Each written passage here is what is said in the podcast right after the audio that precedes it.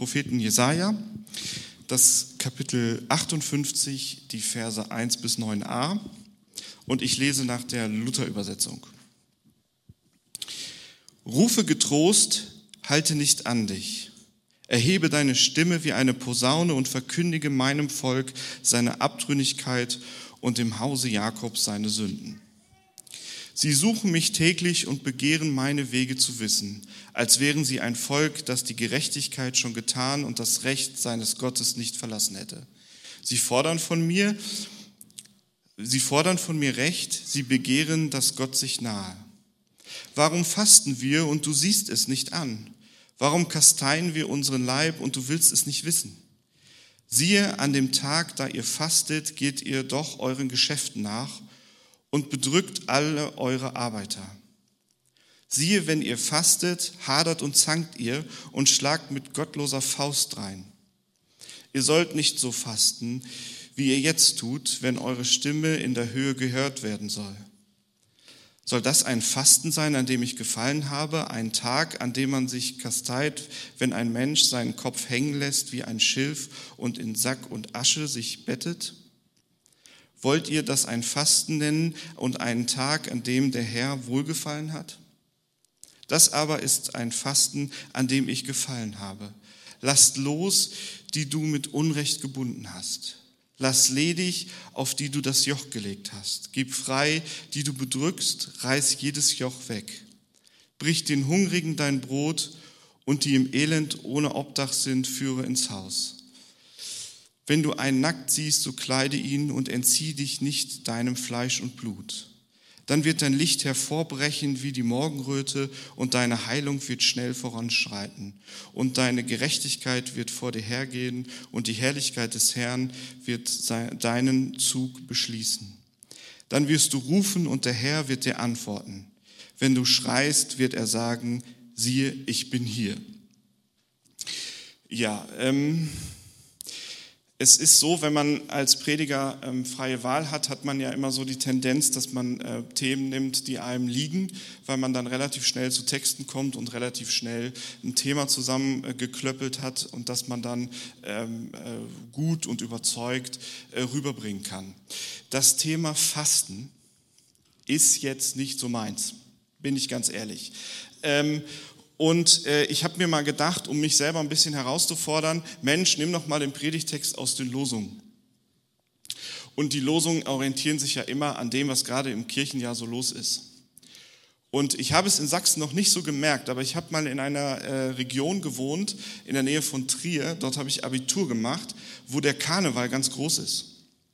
Ich meine, dieses Jahr ist sowieso eher überschaubar. Ähm, man kriegt das vielleicht hin und wieder durchs Fernsehprogramm mit. Aber äh, so richtig habe ich noch nicht so das Gefühl, dass in Sachsen viel Karneval gefeiert wird. Das Wichtige am Karneval ist ja, dass äh, für uns Christen, äh, vielleicht auch besonders für uns protestantische Christen, weiß ich nicht, ist ja, dass danach kommt der Aschermittwoch und danach beginnt die Fastenzeit. Ähm, wenn ich an Fastenzeit denke, dann, äh, das war auch im Vorfeld so, dann habe ich äh, sofort eine Begebenheit im Kopf, die ich mit meinem verstorbenen Opa hatte. Und ich bilde mir ein, dass es vielleicht einer der letzten Gespräche war, die wir miteinander hatten.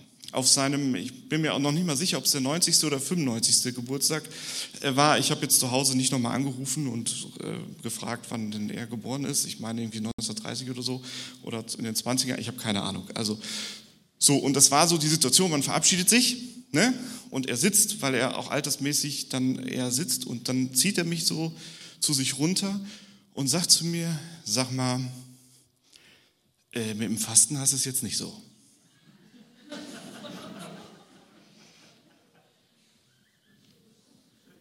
Gut, er hat theoretisch recht, nicht?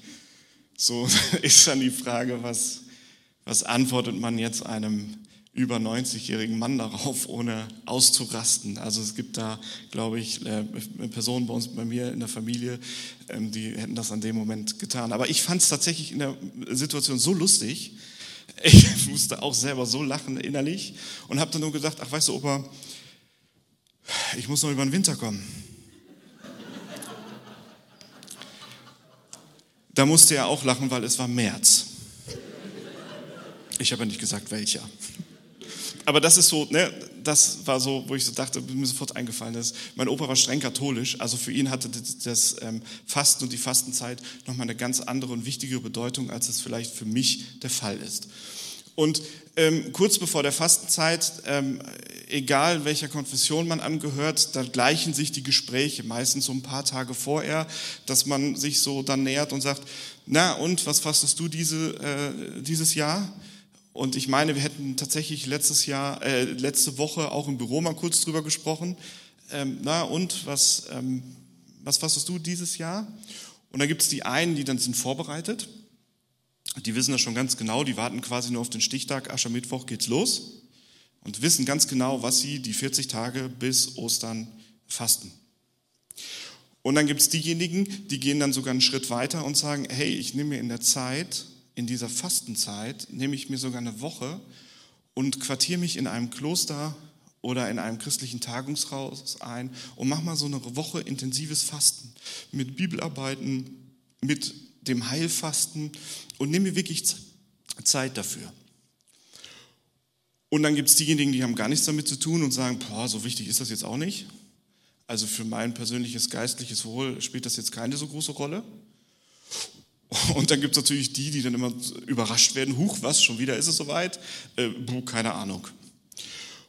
Und nicht nur die Herangehensweise daran ist unterschiedlich, man kann auch unterschiedliche Sachen fasten.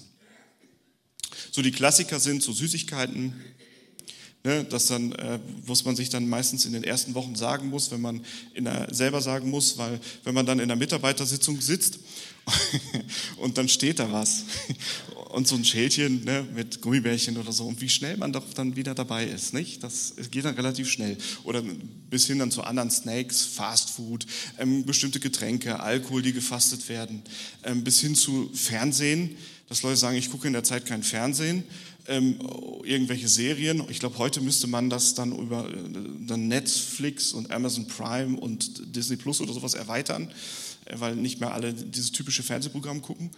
Bis hin zu sozialen Medien, ne? also so, dass man dann kein Facebook oder WhatsApp oder Twitter oder Instagram oder irgendwie sowas nutzt. Es ist dann lustig, im Status steht manchmal bei, bei äh, Bekannten von mir dann, ich bin jetzt in, bis Ostern hierüber nicht zu erreichen. Ich faste WhatsApp oder so. Das finde ich mir sehr klasse. So an der Stelle. Ja, also ne, es ist unterschiedlich, ähm, was man, wie man daran geht und es ist natürlich auch unterschiedlich, ähm, wie das Fasten aussehen kann. Was ich sehr spannend an diesem Text finde, ist, dass er uns mit hineinnimmt in die Frage, was ist eigentlich richtig und was ist falsches Fasten. Ne, was kann ich machen und was ähm, sollte ich bleiben lassen? Äh, Fasten im Alten Testament hat erstmal grundsätzlich etwas damit zu tun, dass ich auf Nahrung, meistens feste Nahrung, verzichte. Es hat etwas damit zu tun, sich auf Gott auszurichten. Wenn man länger fastet, dann ist es okay, dann darf man auch mal Wasser zwischendurch trinken.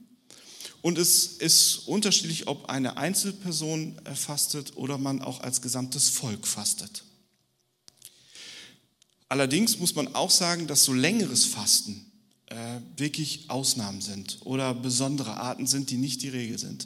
Also wenn ein Mose 40 Tage und 40 Nächte fastet oder ein Elia oder ein Daniel drei Wochen lang fastet, dann ist es wirklich die Ausnahme. Meistens ist es mehr so ein oder drei Tage, kann man so ganz grob sagen. Die Anlässe sind und auch unterschiedlich, warum man fastet. Das kann einmal der Tod eines Verstorbenen äh, sein, eines, einer nahestehenden verstorbenen Person, deswegen kann man fasten.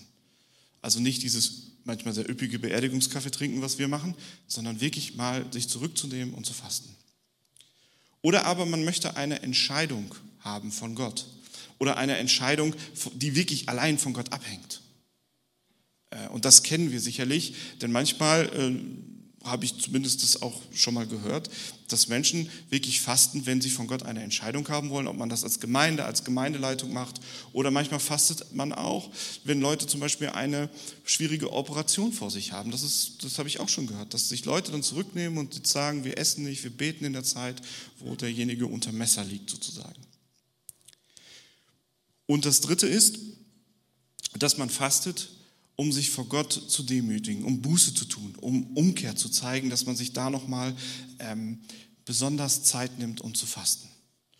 Und Es gibt natürlich da auch den Bogen ins Neue Testament hinein, weil wir lesen auch von Jesus, dass er fastet. Und Paulus fastet zum Beispiel auch, um nur zwei zu nennen, dass das dort tatsächlich auch noch eine gewisse Rolle spielt. In diesem Text jetzt haben wir auch noch eine besondere Situation ähm, des jüdischen Volkes vor uns. Denn sie mussten ins Exil, in die Gefangenschaft nach Babylon. Und das ist gleichbedeutend mit einer Glaubenskrise. Denn nicht nur wurde ihr Tempel zerstört in Jerusalem, sie wurden auch noch weggeführt aus dem Land, was ihnen Gott verheißen hat. Das ist ihr Land. Dort hat er sie nach langer Wüstenwanderung hingeschickt und sie dort siedeln lassen. Und sie standen als letztes auch noch unter fremder Herrschaft. Sie waren nicht mehr selber für sich verantwortlich. Es gab andere, die über sie entschieden haben. Und im Jahre 538 vor Christus durch den persischen König Kyros wurde ihnen dann erlassen, wieder in ihr Land zurückzukehren. Und wir sind jetzt in der Situation, sie sind zurück in ihrem Land und müssen sich dort natürlich auch wieder neu finden. Wie leben wir unseren Glauben? Was haben wir gelernt oder was haben wir an schlechten Erfahrungen mitgebracht aus diesem Exil, aus dieser Gefangenschaft und müssen sich dort jetzt finden. Und in dieser Zeit, in diesem, ich sag mal, Findungsprozess, wie man heute vielleicht sagen würde, beauftragt Gott seinen Propheten Jesaja zu sprechen. Und er beauftragt ihn nicht nur irgendwie zu sprechen, sondern es muss sehr laut sein. Wie ein Blasinstrument, wie eine Posaune, schreibe ich bei Luther, oder eine Trompete. Es muss laut sein. Es darf nicht zu überhören sein. Das, was er seinem Volk mitteilen will, muss laut sein. Jeder im Volk muss es mitbekommen. Ich stelle mir das sehr unangenehm vor, wenn sehr laut und sehr hörbar über meine Verfehlungen, meine Fehler und meine Sünden gesprochen wird. Ich habe mir überlegt, okay, vielleicht als Volk, das sind mehrere, dann kann man sagen, ich bin nicht alleine schuld, es trifft mehrere, dann kann ich mich so ein bisschen in der, in der Menge verstecken, aber es ist doch unangenehm. So, äh, und das ist ja, finde ich, heute auch so. Ne? Man kann ja noch so gläubig sein, noch so lange in der Gemeinde sein. Und wir sagen ja in der Gemeinde immer, dass wir vergeben und dass Sünden keine große Rolle spielen, wenn wir sie freimütig bekennen. Aber irgendwie ist es doch unangenehm und peinlich und schlimm. Und man fühlt sich bloßgestellt. Ähm, aber Gott möchte hier nicht bloßstellen. Wenn man das Kapitel vorher liest, im Kapitel 57, da äußert er sich direkt vor dem Text lang und breit darüber, mit was, wie er das Volk retten will. Dass es nicht darum geht, sie bloßzustellen und nur zu sagen, da bist du falsche Wege gegangen. Da hast du dich von mir entfernt. Sondern er will das nicht.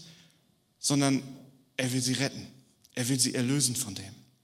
Und zu dieser Erlösung gehört nun mal, dass die Sachen einfach mal klar angesprochen werden und dass die Sachen klar auf dem Tisch sind und dass das Volk auch klar weiß, Mensch, da fehlt es uns noch. Da gehen wir auch wieder auf den falschen Weg.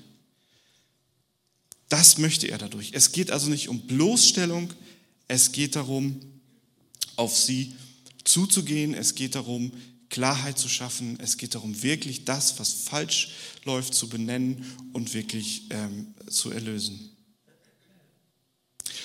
Und jetzt widmen wir uns, uns mal dem, was da eigentlich problematisch ist. Zunächst einmal hört es sich doch eigentlich ganz gut an. Denn das Volk scheint offensichtlich doch nach Gottes Meinung zu fragen. Sie wollen seinen Willen erfahren. Das ist ja gut. Offensichtlich scheint es immerhin noch Gottesdienste gegeben zu haben und die ein oder andere persönliche Beziehung zu Gott scheint doch vorhanden zu sein. Dass man in einer Situation, in vielleicht auch ein wenig in dieser Unsicherheit, in, in diesen schwierigen Situationen zurückgekommen zu sein, in ein Land, das nicht mehr so ist, wie man es verlassen hat, ähm, dass man sich dort an Gott wendet. Das ist doch eigentlich relativ gut. Also da ist vielleicht fürs Erste unverständlich, warum Gott das schwierig findet. Aber es kommt nicht, wohl nicht darauf an, dass man fragt, sondern es scheint noch mehr daran zu hängen. Denn Gott sagt hier in diesem Text, Mensch, ähm, sie tun so, als wenn sie gerecht wären und sie pochen auf ihr Recht, dass ich ihnen etwas sage. Und da war für mich die Frage, also muss man eine Vorleistung bringen, damit Gott sich zu mir wendet. Geht es darum? Also ich muss erst gerecht sein, ich muss seiner Gerechtigkeit folgen und darf ihn oder sein Recht nicht verlassen. Das ist so eine Voraussetzung dafür, dass Gott zu mir spricht, dass Gott mir seinen Willen offenbart. Boah, das fand ich schwierig. Also wo ich gedacht habe, oh, das hat ja wieder was von, äh, ich muss ein gutes Leben führen, ähm, damit Gott überhaupt sich bequemt, äh, sich auf mich einzulassen. Aber es geht tatsächlich nicht darum, dass das Volk hier ein, eine Vorleistung bringen muss, sondern es geht darum, sind die eigentlich bereit, Gottes Willen zu hören? Wollen die das eigentlich wirklich? Sind die wirklich daran interessiert, was Gott zu ihrer Situation zu sagen hat? Und sind die dann mit dem Ergebnis einverstanden? Also wenn Gott ihnen was sagen würde, was komplett gegen ihre Vorstellung ist, würden sie das akzeptieren? Sind sie da bereit, das zu machen? Und das ist auch, finde ich, eine spannende Frage für uns als Christen. Ich denke, jeder von uns hat seine Vorstellung von Gott. Und jeder von uns hat seine Vorstellung, wie Gott ist und was er sagt und was er wozu sagt. Und das ist ja durchaus eine sehr spannende Frage, weil das ja sehr unterschiedlich ist und weil man da ja schon mal sehr ausgiebig und lang und breit darüber diskutieren kann, was denn jetzt Gott ist und wie er ist. Und da stelle ich mir immer die Frage, auch sehr persönlich, weil ich auch manchmal nicht sicher bin, ob ich das so einfach beantworten kann. Sind wir eigentlich bereit, äh, wirklich Gottes Willen zu hören? Und sind wir da bereit, das zu akzeptieren, was er sagt? Sind wir bereit, uns auf, auf diese spannende Frage einzulassen oder auf die Gott uns vielleicht stellt, die unser komplettes Weltbild, unser komplettes Bild von Gott auf den Kopf wirft? Sind wir das? Ich finde, einer der spannendsten Bitten im Vater unser ist, dein Wille geschehe. Das ist so spannend und ich finde das eigentlich eine sehr gefährliche Geschichte für mich persönlich, weil ich habe mich doch in meinem Glaubensleben eingerichtet. Ich weiß doch, wie es funktioniert. Ich finde es doch gut es gibt mir doch auch was. Und jetzt auf einmal bin ich bereit, dass Gott mir sagen kann, nee, wir machen das jetzt mal komplett anders. Und darum geht es hier. Es geht nicht darum, dass das Volk eine Vorleistung bringen muss, sondern es geht darum, sind sie eigentlich bereit dafür? Sind sie für den Willen Gottes bereit? Meinen sie das ernst? Und er macht das hier am Fasten deutlich. Denn natürlich, wenn ich äh, viel fasten würde und viel investieren würde und es kommt keine Antwort von Gott, da würde ich mich auch schon mal nach dem Sinn fragen. Ähm, mir war das tatsächlich auch sehr nah, weil äh, als ich das letzte Mal ähm, auf Jobsuche war und das von meinem alten Job zu diesem Job nicht so einfach war, nicht sofort Anschluss war, und dann betet man natürlich. Ne? Und wenn dann nichts kommt, ja, das, ja, das naja, war nicht so schön. Ähm, äh, und ich ich will nicht sagen, ich werde ungehalten, aber die Gespräche im Gebet werden dann nicht so nett, die, die zwischen Gott und mir dann so laufen. Das ist, ja. So, jetzt im Nachhinein weiß ich, das war alles richtig, ne? Alles gut. So, ne? Ich bin ihm überhaupt nicht böse, gar nicht. Ne? Das war richtig zum richtigen Zeitpunkt und so weiter. Aber in dem Moment ist das natürlich schwierig. Und von daher habe ich erstmal Verständnis dafür, wenn ich viel investiere, ich sage mal viel in, in vielleicht ähm, äh, gläubige Rituale investiere, wo ich meine, eigentlich müsste ich dort doch die Antwort bekommen, nach der ich frage, und dann passiert nichts. Aber wie so oft geht es nicht um das Ritual selber, um das Fasten selber, sondern es geht um die Haltung, die die Menschen haben, die äh, durch Fasten versuchen, eine Antwort in diesem Fall von Gott zu bekommen. Was ist die Haltung, die dahinter steht. Und das, was wir dann lesen und was der Prophet den, dem Volk weitergeben soll, das ist, klingt nicht so, als wenn die das wirklich ernst meinen. Denn obwohl sie fasten, ist es vielleicht sogar wichtiger, ihren Geschäften nachzugehen, Geld zu verdienen, Gewinn zu machen. Und sogar, ich nenne es mal freundlich, Gewinnoptimierung durchzuführen, indem ich meine Arbeiter antreibe. So, vielleicht kennt der eine oder andere das aus seinem persönlichen Arbeitsumfeld von seinem Chef. Aber das ist hier der, der Fall. Es geht darum, Gewinn zu machen und das ist wichtiger, als das Fasten ernsthaft durchzuziehen und wirklich nach dem Willen Gottes zu fragen. Aber dabei bleibt es nicht stehen, sondern es geht noch weiter. Es ist nicht nur das friedliche, die, ich sag mal, die friedliche Geschäftemacherei. Und Gott spricht das hier klar an. Es ist Streit und Zank bis hin zur Gewalt. Und das fand ich krass. Wo ich sage, wow, Wahnsinn. Und ähm, es bekam nochmal eine besonders ernsthafte Note, als ich mal so überlegt habe, wie sieht das denn bei uns aus? Ich meine, wir könnten jetzt uns wirklich gut hinstellen und sagen, ja, ne, das das Volk damals, die haben sich gestritten und ist ja klar, dass da Gott nicht, äh, das nicht gut fand. Aber wenn ich so betrachte, ja, vielleicht auch gerade was zu diesen Covid-19-Zeiten so an, ich nenne es mal freundlich, Diskussionen unter uns Christen und uns Gemeinden passiert, dann merke ich und muss ich erschreckt wirklich feststellen, so weit sind wir davon nicht weg. Denn ich finde, manchmal haben unsere Diskussionen eine Aggressivität, ähm, haben die zum Inhalt, wo ich mich immer frage, wo ist denn da bitte die Liebe Gottes? Ich sage das jetzt so leicht und vielleicht so ein bisschen äh, so, so mich darüber zu, äh, amüsierend, aber eigentlich ist mir das sehr ernst und geht mir das sehr nah. So dieses, diese Aggressivität und diesen unbedingten Willen, Recht haben zu wollen, das erschreckt mich. Und wenn ich das bis zu Ende denke, dann werde ich tatsächlich auch traurig darüber. Weil ich mir so überlege, eigentlich müssten wir als Gemeinde doch für was völlig anderes stehen. Und ich mich frage, was, Warum? Ich hatte äh, in der letzten Zeit ein interessantes ähm, Gespräch mit einer Person und wir kamen natürlich auch auf diese ganze Pandemie und die Maßstäbe, die, ähm, äh, die Maßnahmen, nicht Maßstäbe, Maßnahmen, die man dort trifft. Und ähm, diese Person sagte dann zu mir, weißt du, eins verstehe ich nicht, wie kann man aggressiv gegen diese Maßnahmen sein und dann aber sonntags morgens Lobpreis machen? Wie geht das zusammen? Das passt doch nicht von der Einstellung her ja, das, da fällt es mir dann auch schwer, irgendwas dagegen zu sagen. Also dann, hm. Und das ist auch eine Sache, die ich nicht verstehe. Müssten wir als Gemeinde nicht für was anderes stehen?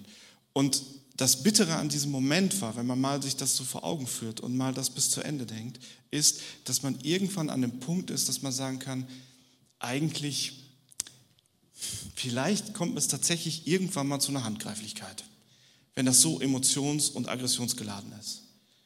Und da denke ich, uh, das wären Schlagzeilen.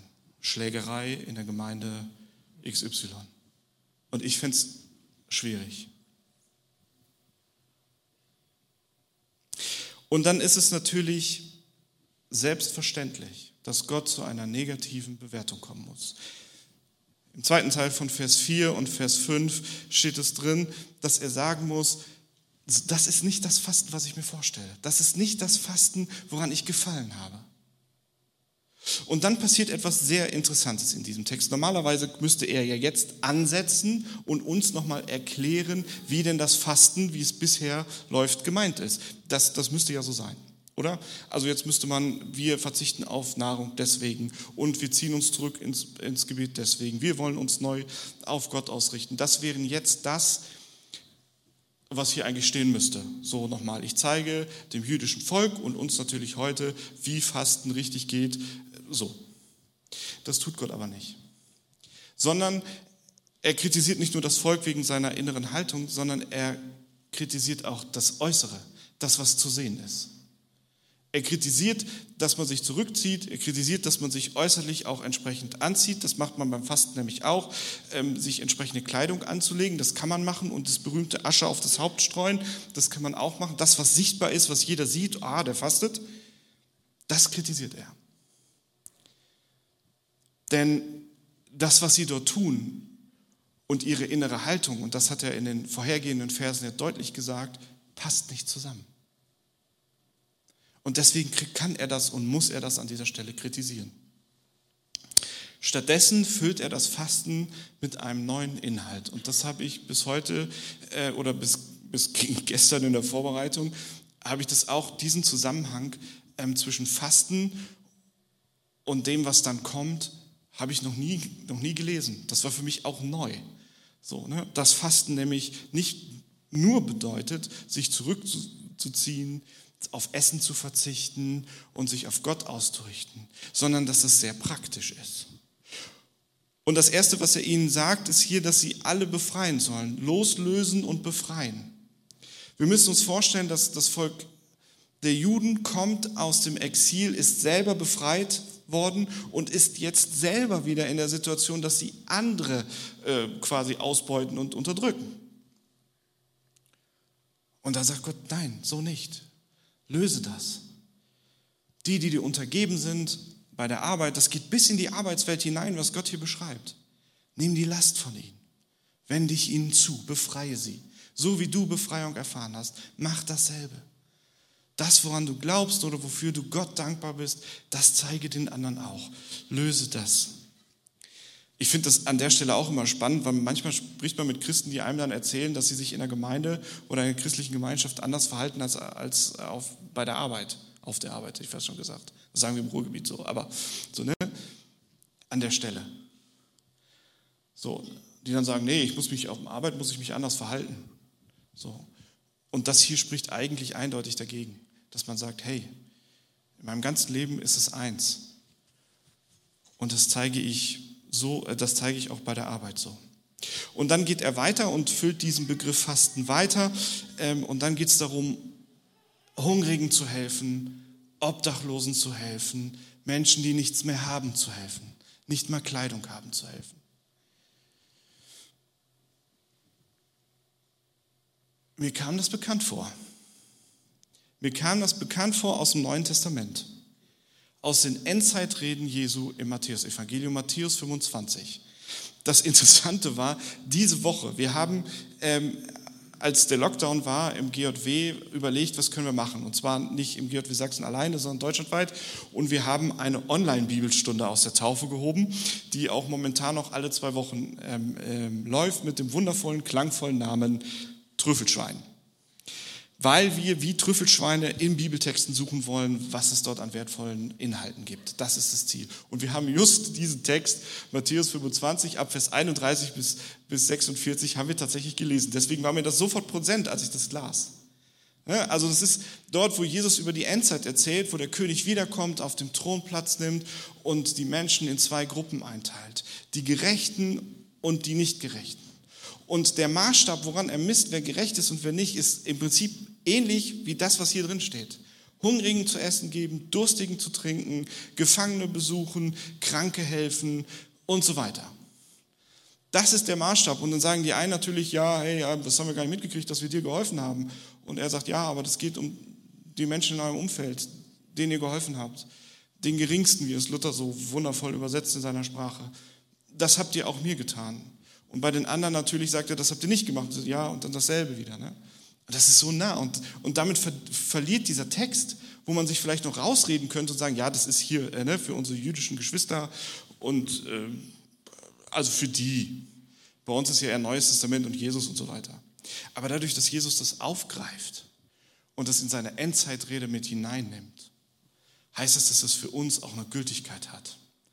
Und dass das für uns eine Art und Weise ist, die ich sehr spannend finde, auch zu fasten. Und den Schluss finde ich sehr schön. Dieses Bild mit dem Licht, mit Heilung, mit Gerechtigkeit, die vor uns hergehen wird, äh, oder zumindest damals dem Volk hergehen wird, und dass, dass wir Gott rufen können, dass er sich zeigen wird. Das ist ein schöner Schluss, hört sich ein bisschen nach Happy End an. Sowas finde ich immer sehr schön, dass man dort auch Happy End haben kann. Ähm, das bedeutete für das Volk Israel damals natürlich ähm, ganz existenziell, dass sie Heilung, dass sie äh, die schlimmen Erfahrungen aus dem Exil, dass sie das verarbeiten können, dass sie das loswerden, dass sie damit leben können. Das bedeutete das für sie ganz praktisch. Und als Licht zu sein, das ist bestimmt in der damaligen Zeit, in der Antike, ein, ein, ein krasses Zeugnis.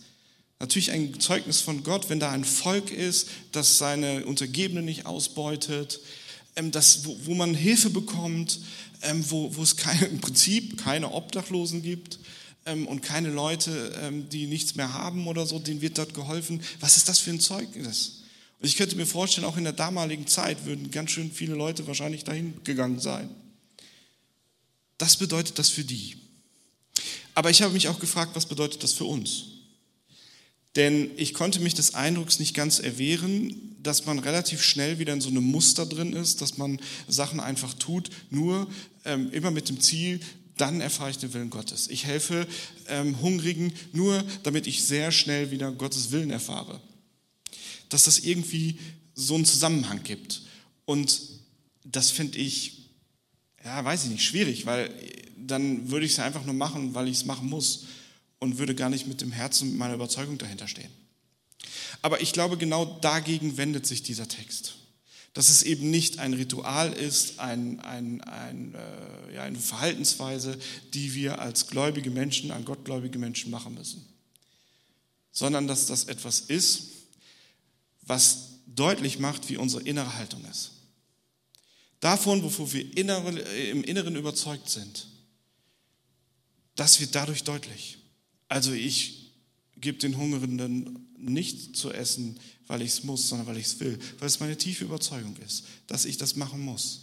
Und nicht, weil ich dadurch mir irgendwas bei Gott verspreche, sondern weil ich die Liebe, die ich durch Gott erfahren habe. Der Moment als Christ, wo ich gemerkt habe, Gott rettet mich von meinen Sünden, vergibt mir das, dass ich das dadurch weitergeben kann, ohne Hintergedanken. Das ist hier gemeint. Ich gebe zu, das ist kein Text jetzt, äh, der nach großartigem Fasten klingt, so wie wir das kennen. Und ich selber bin eigentlich auch nicht äh, jemand, der so auf Rituale steht. Ne? Also, und dann sagt, so, jetzt ist Fastenzeit, jetzt müssen wir fasten oder so. Ne? Das, da bin ich auch nicht so der Mensch dafür. Und eigentlich klingt es auch nicht nach Verzicht, finde ich das, was Gott hier als Fasten ansieht, ist für mich eigentlich kein Verzicht auf irgendetwas, sondern es ist eigentlich, klingt mehr nach investieren. Ich investiere in Menschen. Ich gebe noch etwas zusätzlich dazu.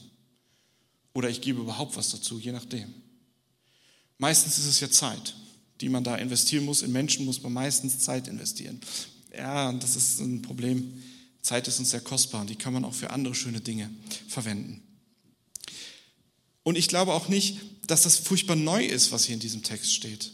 Und auch ich hatte irgendwann war ich an einem Punkt, wo ich gedacht habe, Mensch, das ist doch eigentlich bekannt. Wenn du das morgen Sonntag vorliest, dann, äh, boah, dann denken alle, ja gut, das kennen wir schon, was soll da jetzt neu sein? Ich frage mich aber an der Stelle, wenn das so bekannt ist, warum kriege ich das Gefühl nicht los, dass das eigentlich keine so große Rolle spielt? Sondern dass doch, doch meine Gedanken, wenn sich um mein Glaubensleben dreht, doch eigentlich eher immer darum dreht, ähm, ja, äh, kriege ich denn sonntags morgens im Gottesdienst auch genügend mit, was mich aufbaut? Ähm, wann geht es denn mal um mich? So, wann ist denn, äh, wann werden denn die, ist auch ist irgendwie ein Thema, was eigentlich nie ausstirbt, glaube ich. Äh, wann werden denn mal die Lieder gesungen, die auch mich ansprechen? Oder hoffentlich werden nur die gesungen, die mich ansprechen. Also das sind ja so Themen. Ne? Also ich habe manchmal das Gefühl, wir drehen uns eigentlich mehr um uns selber. Vielleicht ist diese Fastenzeit, die jetzt vor uns steht, mal wieder so ein Punkt, wo wir sagen können, hey, lasst uns das Wohlergehen und die Bedürfnisse der Menschen in unserer Umgebung. Und ich finde es spannend, dass hier nicht das beschränkt ist auf unbedingt die Leute, die an Gott glauben, sondern davon redet der Text überhaupt nicht. Es geht einfach um Menschen. Um Menschen, die ich so annehmen soll, wie, als wenn sie zu meiner Familie gehören. Dass wir vielleicht uns mal wieder Gedanken machen, hey, was ist möglich? Was können wir tun? Und zwar nicht, was können wir an besonderen Gottesdiensten tun oder Gebetszeiten oder Lobpreiszeiten oder sonst irgendwas, sondern was ist wirklich dieses ganz Praktische? Wo können wir Menschen in ihrer Not helfen? Ja. Ich denke manchmal, weil ich das eben angesprochen habe mit diesen ganzen Diskussionen um diese Covid-Maßnahmen, die ja relativ aggressiv geführt werden, ich habe mich gefragt, vielleicht ist es Zeit, die Zeit, die wir dafür, und ich sage bewusst verschwenden. Man kann die Maßnahmen finden, wie man will. Ob die sinnvoll sind oder nicht, ähm, pff, keine Ahnung. Wir machen alle diese, diese, diese ähm, Zeit zum ersten Mal durch. Aber vielleicht nehmen wir einfach mal diese Zeit, die wir unsere Köpfe heiß diskutieren und investieren diese Zeit bewusst mal für Menschen, die es brauchen und versuchen mal in, den, in dem Rahmen, den wir momentan haben, einfach mal Möglichkeiten zu finden, nach Möglichkeiten zu suchen, dass diesem Auftrag, der hier doch irgendwie drin steckt, gerecht zu werden. Und ich bin sehr überzeugt davon, dass wir dann dieses Licht sind, von dem im Vers 8 und Vers 9 gesprochen wird.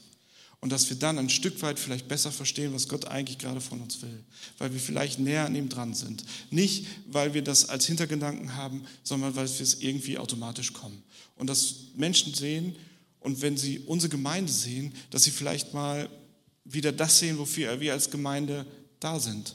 Nicht als ein äh, chaotischer Haufen, gut, das sind wir, glaube ich, so oder so, aber ist egal, ich mag das, ähm, der zerstritten ist, sondern vielleicht wirklich ein Ort, wo sich Gott finden lässt. Amen.